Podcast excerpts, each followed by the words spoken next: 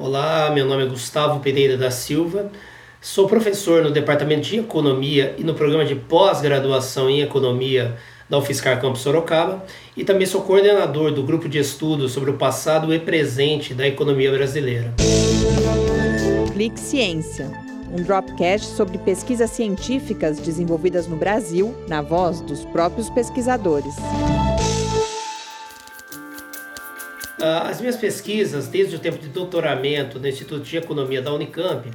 versam em duas frentes principais, né? no campo da história econômica e no campo da história de empresas. Né? Então é nessa interface entre os estudos de história e economia, tendo principalmente como foco né, a economia brasileira nesse sentido. Como tema principal, eu busquei abordar tanto a formação da, do núcleo agrícola, né, aqui no estado de São Paulo, e também né, tendo né, uma decorrência dele, que seria a formação industrial paulista. Ah, em relação ao núcleo agrícola, eu estudei algumas famílias né, ah, vinculadas à produção do café na segunda metade do século XIX ah, no estado de São Paulo e como veio a origem desses capitais e a diversificação deles, né?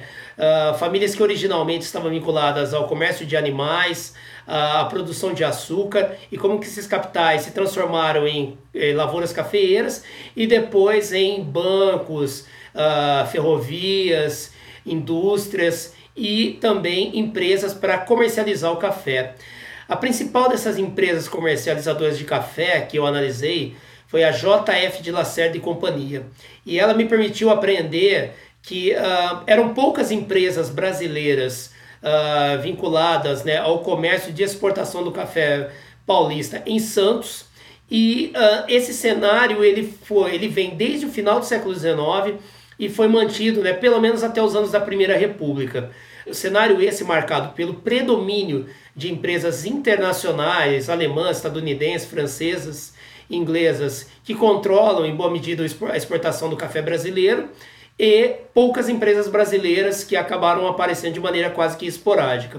Uh, isso é importante porque boa parte da renda gerada pela produção e comércio do café ela vai ser constituída a partir de fases posteriores à lavoura, né? Então, o que a gente tenta trabalhar aqui é a ideia de que uh, o valor agregado ao café marcado né, pela, to, pela torrefação, hoje em dia né, pela colocação do café em cápsulas. São atividades essas que são executadas a posteriori à lavoura e uh, localizadas distante dos, das fazendas e cafezais do Brasil e que são atividades que geram muito mais valor ao café, mas que não são apreendidas pelo capital brasileiro, pelo capital nacional. Além disso, além dessa perna né, na história econômica, uh, tem também analisado né,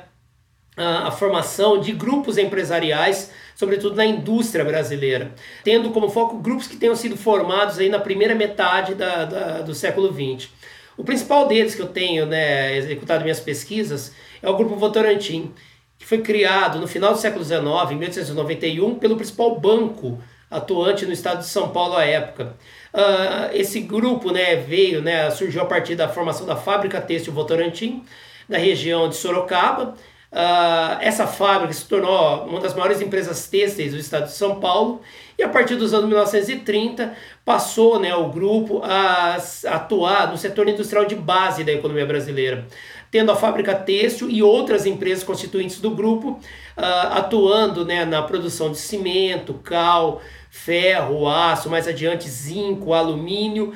fazendo do Grupo Votorantim o principal grupo industrial brasileiro uh, no, no, nos anos 1970, condição mantida nas décadas seguintes e que, além de ter uma participação importante no mercado interno, passou a se internacionalizar no sentido de tentar né, evitar as agruras e os momentos de baixo crescimento da economia nacional e que são né, um fenômeno que vem sendo estudado recentemente, chamado né, de desindustrialização do Brasil. Então eu busco também analisar como que é o comportamento desses grupos empresariais, tendo como foco a Votorantim, frente ao cenário em que a indústria já não tem um peso tão grande quanto tinha durante boa parte do desenvolvimento capitalista brasileiro durante o século XX.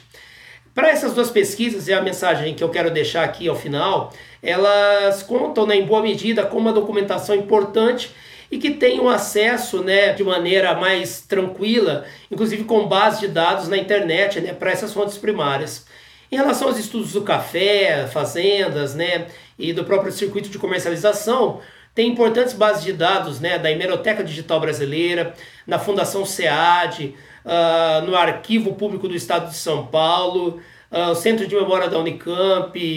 Biblioteca Brasiliana. Você tem documentação importante que pode ser acessado né, de maneira célere através né, de pesquisas na internet. Em relação à história de empresas, os grandes grupos empresariais, uh, sejam eles brasileiros ou multinacionais atuantes no Brasil, tem recentemente constituído centros de memória empresarial para guardar boa parte do seu acervo documental e, inclusive, né, contratado historiadores para organizar esses acervos, colocando boa parte dos documentos de maneira eletrônica ou uh, fazendo né, visitas guiadas para o acesso a esses arquivos. Eu poderia elencar aqui alguns que eu já conheço e que trabalhei uh, o acervo da Votorantim, da Nestlé, da Bung, mas também tem o acervo da, do Grupo Globo, da Boticário e de outros grupos empresariais que são constituintes desse capitalismo brasileiro e que a gente tem trabalhado né, no é, como modo de nossas pesquisas e que eu convido eventualmente aos alunos que tenham curiosidade para que entrem em contato, procurem, escrevam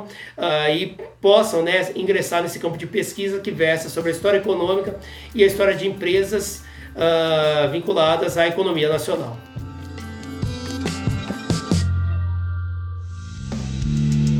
Ciência é uma produção do Laboratório Aberto de Interatividade para Disseminação do Conhecimento Científico e Tecnológico, o LAB, e do Centro de Desenvolvimento de Materiais Funcionais, o CDMF.